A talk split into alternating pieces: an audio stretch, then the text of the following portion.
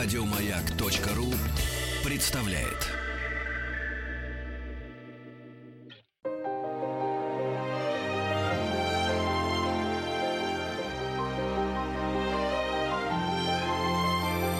Собрание слов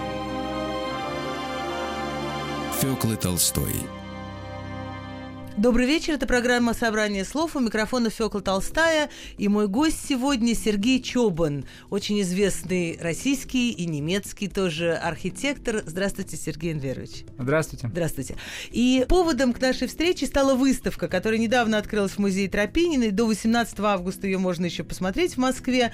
А, она называется «Джакомо Кваренги. Архитектор императорского двора».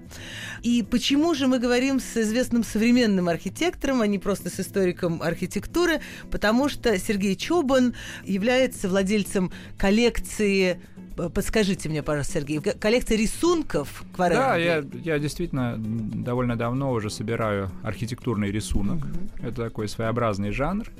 Это значит, что архитекторы или художники на бумаге изображают архитектуру.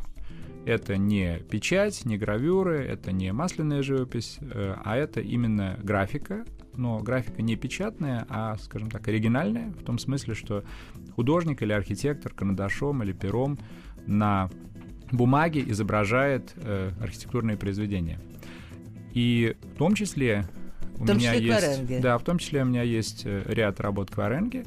Почему? Потому что э, в то время архитекторы отбирались, скажем, в том числе и царственными особами, э, как это ни странно, но не только и даже, может быть, не столько на основе их построенных зданий, а, например, приглашались достаточно молодые, сравнительно молодые архитекторы, у которых было мало реализаций, но эти архитекторы поражали э, такие вот скажем, таких царственных особ поражали своим умением рисовать. Ну, и, вот это, в э, частности. Кваренги был таким. Да, это, можно сказать, такое портфолио, правда, что нельзя было сделать презентацию в PowerPoint, да, и да. нельзя было предоставить да. фотографии, э, может быть, чертежи только своих, э, своих работ. Да. Э, я знаю, что вы создали целый музей вот таких архитектурных рисунков, но мы сейчас еще к этому вернемся, а хотелось бы поговорить немного о самом главном герое вашей выставки, Джакомо Кваренги, э, архитектор императорского двора, э, знаменитый итальянец, который, прежде всего, мы, мы связываем его имя с Петербургом, но у него есть достаточно и в Москве постройк. Его э, пригласила Екатерина, правда? Да. За что он ей так приглянулся? Ну, она э, его пригласила на основе рекомендаций и приглянулся, я думаю, он в первую очередь тем, что работал в э, таком тогда э, скажем, популярном э, стиле неоклассики, можно сказать, классическом стиле, был э, палладианцем, то есть следовал традициям Андрея Палладио, итальянского архитектора XVI века, и очень изящно, в том числе и изображал свои проекты. Э, я думаю, что поразил он и своими рисунками, э, своими архитектурными фантазиями, которые он делал, очень интересно, очень свежо, артистично. Но я думаю, что и своим талантом э, переговорщика, потому что все-таки нужно понять, что Кваренге пережил э, работу с тремя царями, с э, Екатериной, с Павлом Первым и с Александром Первым. Это, в общем, незаурядное качество, потому что каждый из этих заказчиков, во-первых, у него или у нее были сложные отношения, в данном случае у них, у сына и у внука были сложные отношения к э, своей э, матери и бабушке, и э, поэтому брать того же самого архитектора и давать uh-huh. ему э, достаточно серьезные скажем, градообразующие задачи, э, менялись моды, менялись э, тенденции в архитектуре, Кваренги оставался постоянно э, современным. Это, безусловно, очень интересное качество, потому что для архитектора и сегодня, кстати, довольно сложным является вопрос оставаться все время, как это сегодня говорится, на новорусском в тренде. Представьте себе, что тогда э, та же была ситуация. Екатерина все время сверяла свое мнение с мнением просвещенных людей за рубежом, как и сегодня, кстати, происходит, что все время заказчики спрашивают, а то ли я делаю у своих друзей или у каких-то там, в том числе и зарубежных советчиков. Они говорят, ну, конечно, не то, ты должен делать совершенно другое, взять другого архитектора, с ним начать что-то делать.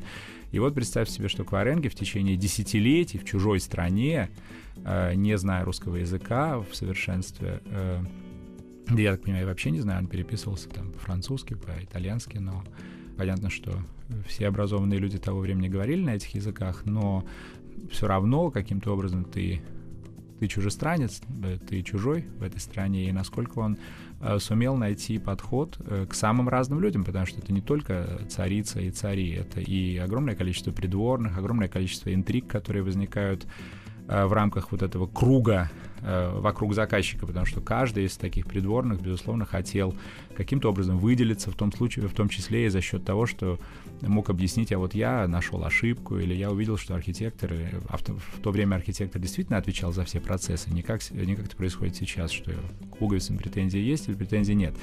Есть конструктор, есть строители, все делают, каждый делает что-то свое, э, координировать их э, иногда удается, чаще не удается. А тогда архитектор действительно, как это и говорит слово, архитектор, главный строитель, отвечал за все процессы, выбирал строительные технологии, выбирал строительные материалы, и таким образом, как персона, перед заказчиком нес полную ответственность за качество построенного объекта. Это колоссальная ответственность. Но ведь еще же э, есть такое дело, что мне кажется, что э, строительство и твой э, дворец или твоя там, э, городская резиденция, это было главным, вообще архитектура, наверное, была главным способом себя выделить. Сейчас есть какие-то другие вещи, сейчас, не знаю, кто-то на машинах ездит таких или сяких, сейчас скорее резиденции строят э, более такие скрытые, сейчас в моде э, скромность, а тогда это, в общем, главное было представление.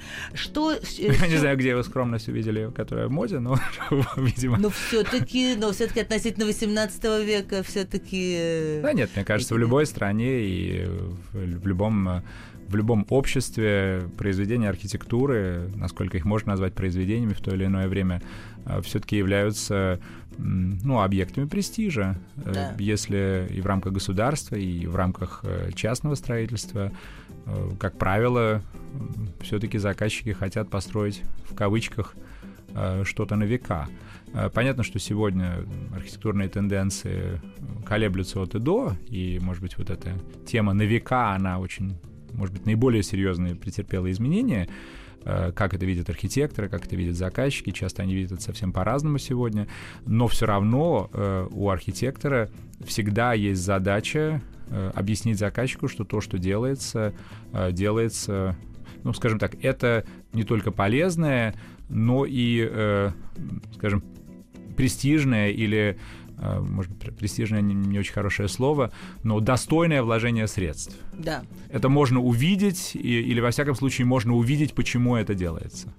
У нас в гостях Сергей Чобан. Мы говорим о Джакомо Кваренге, архитекторе итальянце, который так много построил в Петербурге, в Москве и в других местах в России в конце 18-го, начале, начале 19 века. А, мне кажется, что вот э, нам нужно просто напомнить какие-то его главные творения. Начинал он в Петербурге, правда? Ну, он и начинал, и основные его творения все-таки находятся в Петербурге. Если говорить э, о Москве, то, наверное, «Гостиный двор» наиболее известное его творение э, в Москве. А в Петербурге... Институт Склифосовского, как мы сейчас его называем. Ну да, но я имею в виду, да, я имею в виду, что то, что видит каждый там, да. рядом с Кремлем. А э, в Петербурге, ну, я думаю, что Александрский дворец в Царском селе такое, такая очень эм, крупная постройка, если говорить о набережной Невы. Э, это здание Академии наук, например. Э, Смольный. Да. Э, это вот такие здания, наверное, которые каждый знает. Скажите просто, почему вот это э, палладианство, вот этот стиль э, Андрея Палладия так прижился в России? Почему э, так его любят? Ведь если посмотреть на даже советскую архитектуру, она вся опиралась вот на эту традицию от Палладия к Варенги и к, э, к такому, чтобы это было симметрично, чтобы это было устойчиво, перспективно. Но здесь вы лучше меня продолжите характеристики этого стиля. Ну, мне кажется, здесь несколько причин, почему палладианский стиль вообще так долго продержался и продолжает э, держаться. Э, во-первых, это некое собрание, скажем, наиболее характерных приемов, в первую очередь римской классики, но приемов в известной степени, я бы даже сказал, упрощенных, то есть э, приемов, которые доведены до своей чистоты и, может быть, если это будет верно сказать, простоты. И вот эта простота, о которой известный архитектор Тессенов э, говорил, что нужно сделать настолько просто, как только можно, но не проще. И вот это ощущение сделать просто нас, э, настолько просто, насколько можно, но не проще, то есть удержаться вот на этой границе, когда есть э, гармонический ряд, но нет э, упрощения этого ряда, это та граница, на которой э, действительно Палладе удалось удержаться с выдающимся мастерством, поэтому э, его вещи, его работы, особенно какие-то из вилл, которые воспринимаются до сегодняшнего дня как абсолютно такие произведения искусства, в общем, как, хотя это по сути частные дворцы небольшие, достаточно э, прагматичного, казалось бы, свойства, э, сделанные для того, чтобы одна или другая богатая особа могла там проводить приятное время, воспринимаются они сегодня прям как храмы. И это как раз связано с э, избранной палитрой возможностей, и э, вот эту избранную палитру уже потом последующие поколения изучали и э, с небольшими вариациями э, продолжали использовать, и отсутствие вот этих, скажем, излишних жестов, э, очень высоко развитое чувство меры, оно как раз э, отличало, скажем, палладианцев, в первую очередь, Варенги, Львова. Это такие действительно вещи, где кажется, что ничего не прибавить, не убавить. В отличие, не знаю, в том же Петербурге от там, произведений Росси, mm-hmm. э, или произвед... да, произведения Растрелли, где кажется, что прибавлено много, и в этом есть э, свое очарование, такая своя аранжировка, многообразие э, и э, поверхности, и рельефа. Но у Кваренги возникает ощущение строительства таких э, икон, как сегодня сказали бы, то есть таких вещей, таких произведений, в которых невозможно убрать ни одну из деталей. Это, наверное, вот такое ощущение, которое у меня, у меня возникает от работ Кваренги как такого истинного палладианца, потому что у палладия это свойство присутствует тоже.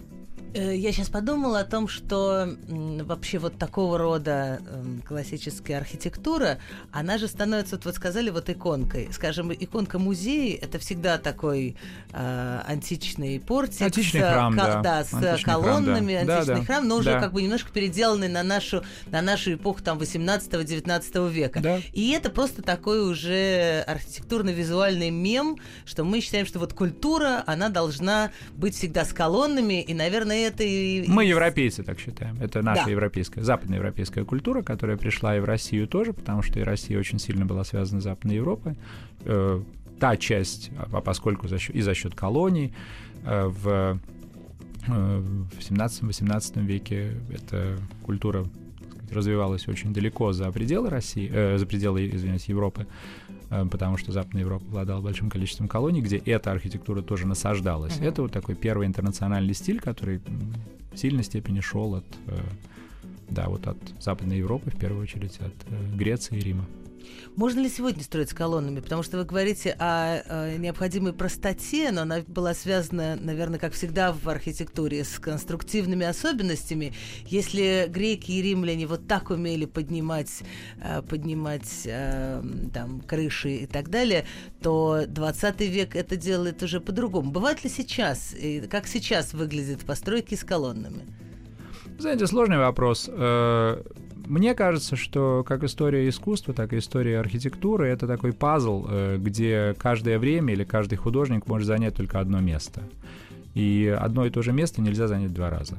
Э, и в этом смысле в истории, скажем так, нельзя, ничто не может быть повторено без э, бесконечное количество раз. И когда количество вариаций уже найдено, и дальнейшие вариации являются просто повторениями или же, я бы сказал, даже ну, некой вульгаризацией того, что уже было найдено, то, видимо, эти повторения тогда уже больше и не нужны. Так э, бывало во всех, э, во всех искусствах, и мы знаем сегодня на примере истории искусств, что э, скажем, вот тот большой реализм, большой стиль, который присутствовал века в искусстве, он сегодня не присутствует, или присутствует, но, как казалось, казалось бы, даже уже маргинальное явление.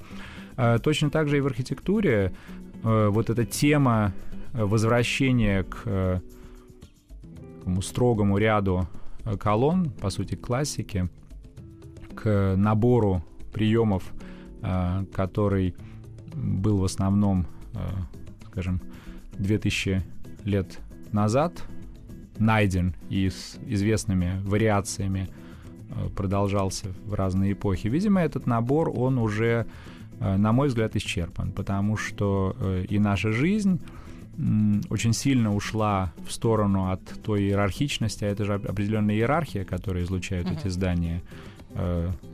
Колонна стоит выше основы, крыша стоит выше колонны, то есть это определенная, определенный порядок, э, который нельзя поменять, или определенный свод правил, который нельзя поменять. Вопрос, хотим ли мы сегодня в нашей жизни иметь свод правил, который нельзя поменять? Видимо, не хотим.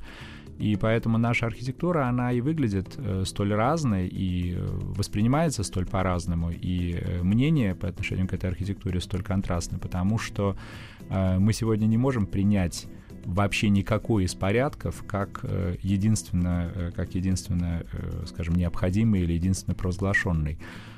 Поэтому, мне кажется, архитектура, которая связана со сводом правил, с таким строгим сводом правил, она сегодня не имеет большого количества шансов на существование, потому что мы слишком разные, и хотим слишком разного, и выглядим совсем по-другому, чем люди, которые и делали, и жили в этой архитектуре. Поэтому я считал бы, что то развитие, которое происходит сегодня, это закономерное развитие, а, при том, что, конечно, то, что было сделано в прошлые века, в том числе палладианцами, это выдающееся событие, которое должно как таковое и сохраняться. Но искусство — это не, как и архитектура, как часть искусства, это не поляна для бесконечных повторов. Это скорее, как банально это не звучало бы, некое отражение нашей жизни, некое отражение нас самих, поиск нас самих э, в том, что мы делаем. И сегодня мы просто другие. Поэтому и то, что мы строим, и то, где мы живем, выглядит по-другому.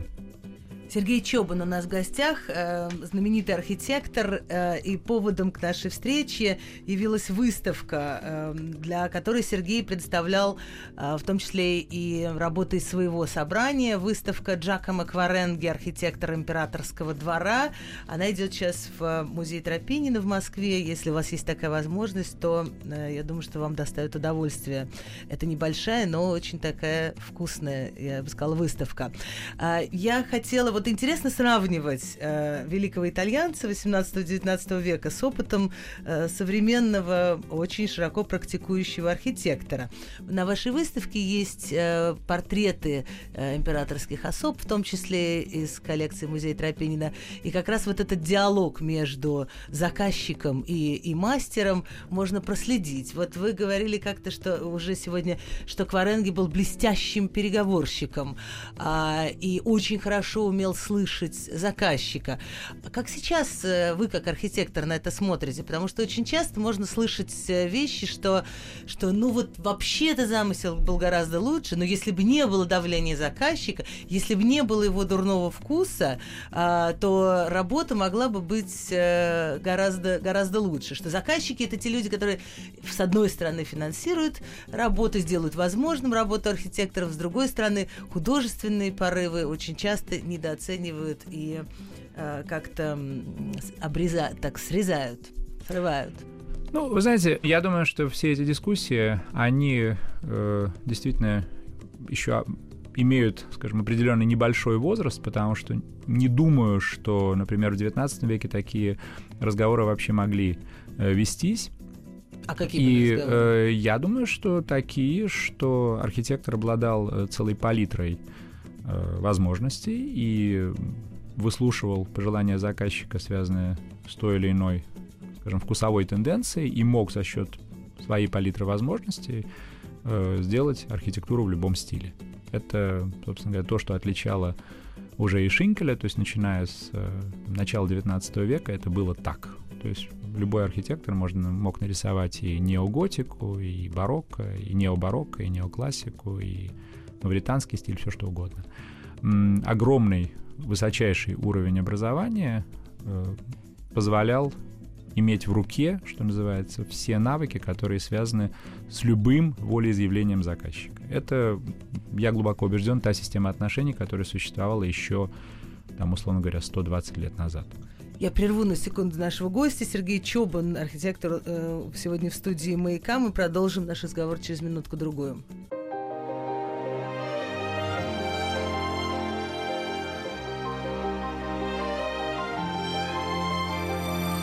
Фёкла Толстая и ее «Собрание слов». Это программа «Собрание слов». У микрофона Фёкла Толстая. У нас в гостях э, Сергей Инверович Чобан, э, замечательный, знаменитый архитектор, э, и в том числе человек, который с большим интересом относится к архитектурному рисунку. Есть музей архитектурного рисунка в Берлине, который создал Сергей Чобан. Часть этой коллекции показывается сейчас в Москве на выставке в музее Тропинина. Выставка под названием Джакомо Кваренги «Архитектор императорского двора». А, до 18 августа она открыта. А, мы э, с вами прервались на разговоре о взаимоотношениях между заказчиком и архитектором. И вы рассказывали, как универсальные а, были мастера 19 века. Которые... В частности, 19 века, да, да. в частности. А что, а что сейчас происходит? Конца 18-19 века. Э, как Варен, э, Сейчас архитекторы тоже по-своему универсальны, они в других вещах универсальны если они хорошие архитекторы, они универсальны в, в знании, э, в первую очередь, передовой техники, знают, какими способами э, те или иные пространственные эффекты реализовать. Э, Понятно, что есть архитекторы там, выдающиеся, более средние, есть там огромное количество плохих архитекторов, поэтому здесь всегда нужно говорить об уровне, на котором ведется дискуссия. Проблема в чем? Проблема в том, что действительно, с, э, начиная с какого-то времени, э, скажем, вот этот устоявшийся свод стилей, где заказчик и архитектор разговаривали, ну, примерно, скажем, на одном и том же уровне, уровне знаний. Просто архитектор умел эти знания реализовать, а заказчик просто умел их назвать. Но уровень знаний, он был близким у просвещенных заказчиков и у архитекторов. И действительно, э, мы читаем в письмах к Варенге, а к выходу выставки, э, к открытию выставки вышла книга э, Константина Владимировича Малиновского «Кваренги», собственно, фильм в первом зале, он как раз э, является рассказом Константина Владимировича об этой книге и о письмах Кваренги.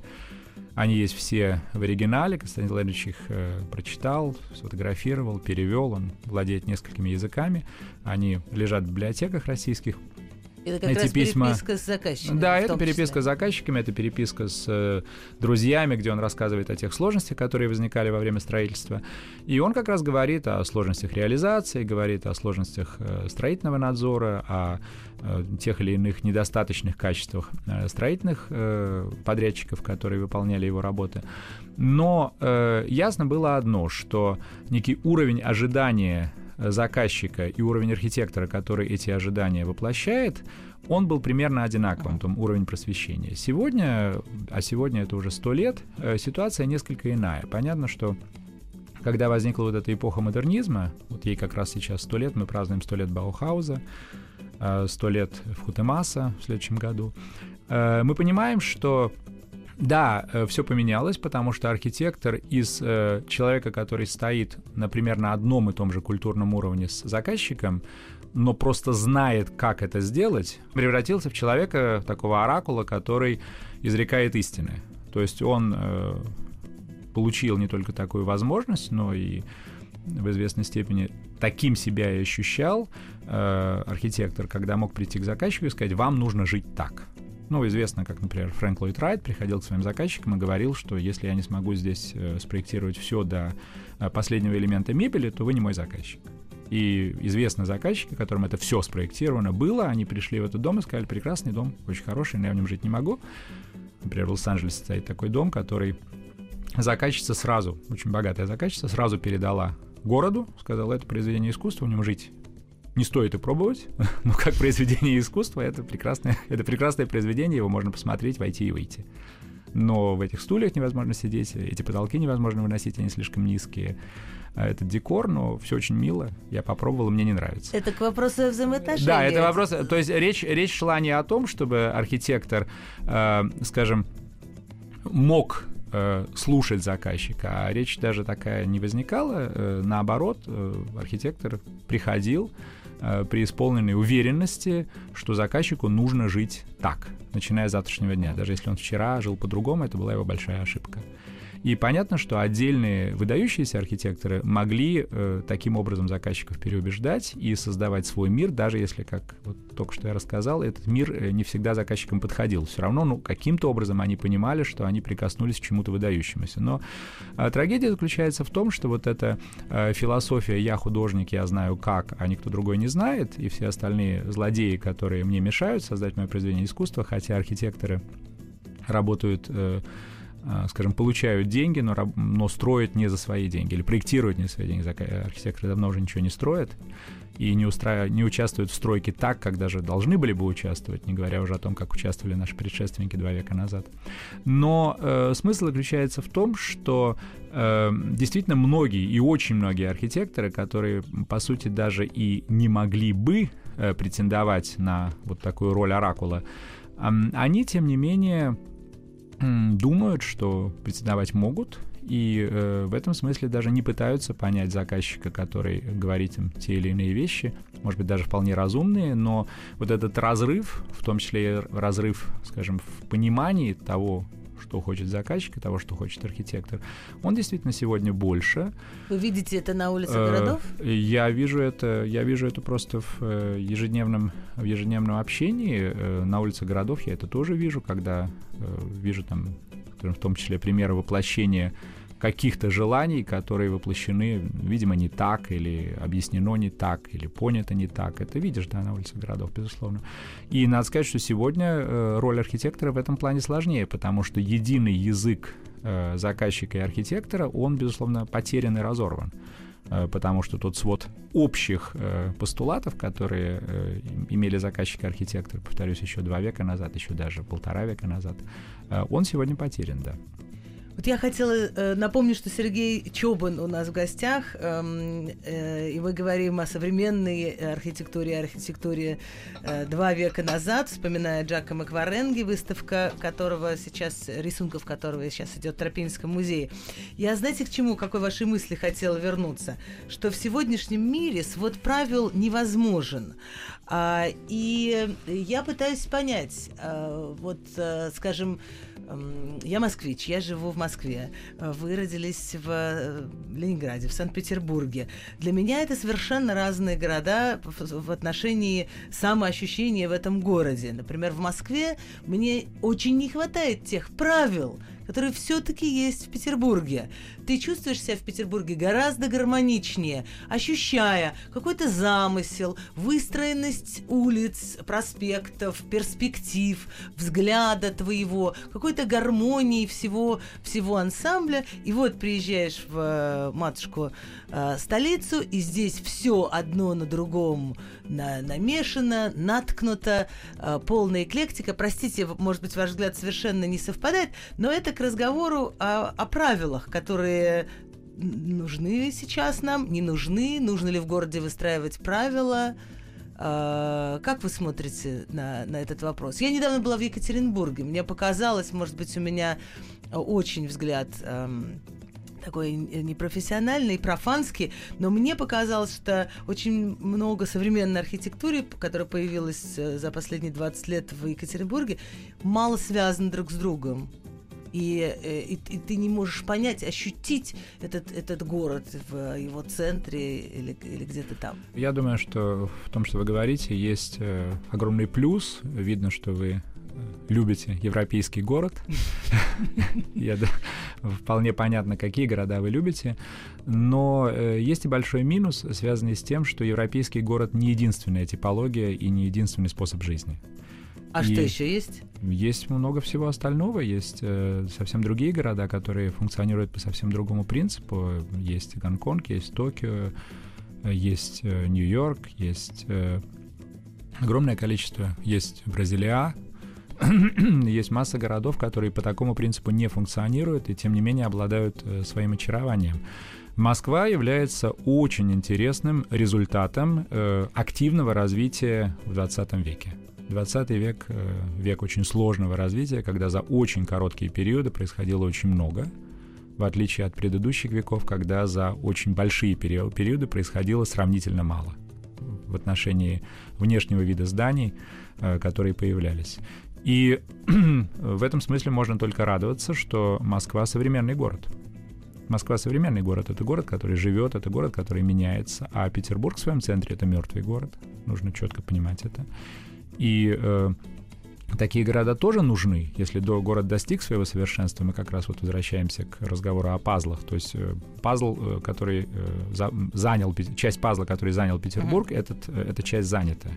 Ее не надо менять ничего в Петербурге, во всяком случае, в центре Петербурга менять не надо. Можно вспомнить то, о чем мы сегодня говорили об Андреа Палладзе, и вспомнить о Венеции, где тоже, дай бог, да. никто ничего менять не собирается. Да, совершенно верно. Э, в э, в Венеции тоже ничего менять не нужно, хотя Венеция и с точки зрения, скажем, транспортной э, ситуации, транспортной системы, э, город такой очень своеобразный, мягко говоря. Все-таки Петербург город, э, функционирующий более, по более современным э, принципам. Но, тем не менее, Петербург в своем центре, в своем большом центре, огромном центре, это город замерший. Любое изменение, которое привносится в этот город, которое заметно, безусловно, есть изменения незаметные. Есть там дом Ноя Троцкого 30-х годов, который незаметен э, в э, ансамбле площади искусств. Есть очень много довольно современных зданий, 20 э, века, которые незаметны, потому что они э, стараются быть несовременными. Деликатно вписаны в это. Деликатно конца. вписаны это другое. Э, стараются быть несовременными, это, ну, скажем, если вы пришли в какое-то общество в бальном платье и стараетесь быть при этом скромной, это, это то, что происходит в Петербурге. А если вы пришли в достаточно современном платье, но все еще стараетесь быть невызывающей, это э, то, что называется деликатно вписанный. Угу, э, то есть если вы не только, не только деликатны, но при, то есть у вас, э, скажем, если подходить к зданию, у здания приличествующая данной площади высота, это здание не врывается, не кричит, э, своей поверхностью не оскорбляет э, зрителя, стареет достойно, но при этом не пытается подражать прошлому. Это, это достойно вписанное здание. А если э, здание своим обликом никак не отличается от зданий, которые созданы там 100-150 лет назад, то это здание, которое старается подражать тому, что было. И это... Э... э и это, и это довольно своеобразный подход, который в рамках одного отдельно взятого города, где все что не сделаешь, все будет хуже. Э, наверное, правильно. Но в рамках э, современной жизни, когда все-таки ты хочешь выглядеть таким или такой, э, каким или какой ты хочешь выглядеть сегодня, видимо, все-таки позиция неверная. И в этом смысле Москва, мне кажется, гораздо более интересным, вот таким противоречивым конгломератом того, что происходило и происходит. Мне кажется, это хорошо. Сергей Чобан у нас в гостях. Эм, напомню, что поводом к нашей встрече стала выставка Джакома Кваренги в музее Тропинина в Москве. Она будет еще до середины июля, а у нас еще будет несколько минут для завершения разговора с Сергеем Чобаном.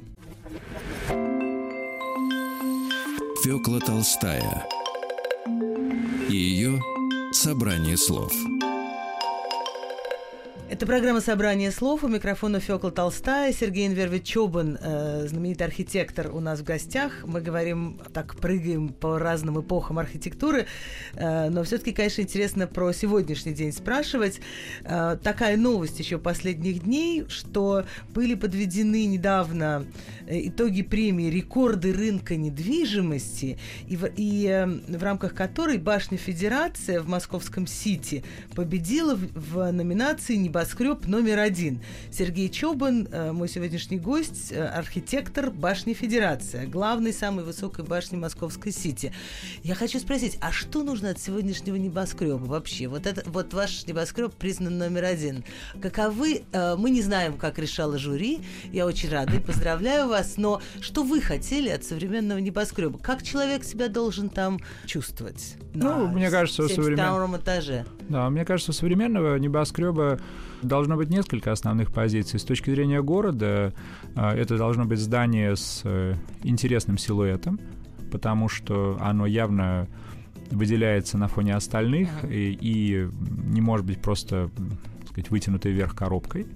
То есть оно, то есть оно может быть вытянутой вверх коробкой, но для этого должны быть какие-то э, какие-то веские основания.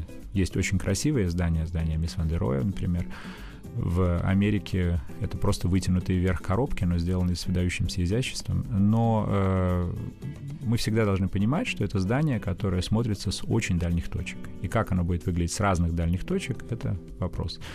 Э, с другой стороны, это здание, где нужно себя чувствовать комфортно в продвижении наверх. То есть это здание, где очень хорошо должна быть решена система вертикальных связей.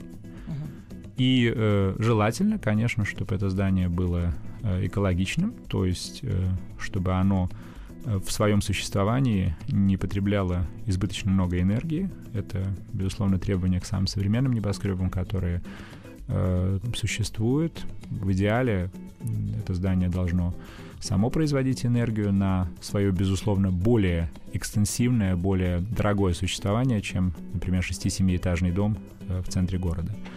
Ну вот, пожалуй, пожалуй, э, три а таких... Человек как себя должен чувствовать? Человек будет себя чувствовать хорошо, если э, он будет чувствовать себя в безопасности, то есть э, он будет быстро и безопасно подниматься на вертикальном транспорте, он будет чувствовать себя в помещении, скажем, с одной стороны, он должен понимать, что это здание, которое расположено высоко над городом, то есть, видимо, и процент остекления должен быть больше, потому что зачем строить э, такое высокое здание, чтобы потом вид из него закрывать. А, но в то же время не должно возникать ощущение, что человек, который находится на верхних этажах, ему становится страшно, ему не хочется подойти к фасаду. Это тоже ощущение, которое разными способами может быть э, снижено или убрано совсем. Вы Но думаете, вот... что это люди особого типа э, и отношения и психологического, и отношения вообще к миру современному, которые, например, вы выбирали бы жители работать где-то в облаках? Ну, все-таки это же не жизнь в облаках. Вы находитесь э, в защищенной, э, грубо говоря, коробке, и в этом смысле ощущаете эту защиту постоянно, вы ощущаете ее на тех, скажем, массивных частях здания, которые не позволяют вам забыть, что вы все-таки внутри здания, а не парите в воздухе. Э, поэтому, ну, люди, понятно, что с каким-то избыточным э, страхом высоты, наверное, может быть, где-то им в высотном здании, в любом высотном здании у них мог, может появиться страх, но в основном я считал бы, что для любого человека жизнь или работа в высотном здании не имеет, скажем, противоречий или не имеет различий по отношению к э, работе в здании, в кавычках, нормальной высоты. Но в целом понятно, что высотное здание — это еще и некое проявление мощи, проявление мощи заказчика, проявление мощи страны, проявление некого статуса, техники, который либо достигнут, либо хочет быть достигнут. Это, ну, некое техническое достижение. Почему мы летаем в космос? Нам надо летать в космос или мы просто хотим? Точно так же и с высотными зданиями. Это некое проявление желания пойти дальше. Или почему люди бегают марафонские дистанции. Для нормального проживания и для нормального здоровья это же никому не нужно. Но люди бегают, люди достигают, э, пытаются... Прекрасная, еще одна связь с временами античными возникла. Да, например, да, и всегда бегали, да. да. Эм, я еще хочу успеть э, спросить Сергея Чобана, сегодняшнего моего гостя, архитектора и э, председателя жюри второй российской молодежной биеннале. Что вы ждете от, от молодых архитекторов? Ставите ли вы им какие-то задачи, которые перед вами, когда вы были начинающим архитектором или студентом, не ставили ваши учителя? Да, основная задача, ее действительно мои учителя ставили, на мой взгляд, недостаточно, э, это максимальное э, быстрое внедрение в профессиональную жизнь. Для этого это биеннале сделано. для того, чтобы э, молодые люди до 35 лет, это все-таки еще очень молодые люди, молодые специалисты, быстро могли себя проявить и в основном случае успеха, но и в случае вообще выхода в финал этой биеннале, могли бы заявить о себе, мы могли бы проявить себя, участвовать в очень престижной выставке, которая посещает большое количество специалистов, в том числе Казани, заказчиков, да? да, в Казани, но она будет двигаться и по стране. Э, победители первой биеннале очень быстро вышли в профессиональную жизнь, стали заметны, стали известны, получили интересные заказы, интересную работу, смогли развивать свои офисы. И это тот толчок, который необходим э, молодому архитектору. И тот толчок, которого я, безусловно, не получил в свое время, потому что таких институтов не было. Спасибо большое. Я благодарю Сергея Чобана, э, архитектора. Э, и сегодня мы говорили вот о самых разных вещах. И о Джакомо Кваренге, выставка рисунков которого сейчас из коллекции э, Сергея Чобана сейчас в музее Тропинина, и о современном искусстве. Я очень рада, что вы меня заразили таким оптимистичным взглядом на, на, на город. Так, так вот с вашими глазами буду смотреть. Конечно. Спасибо.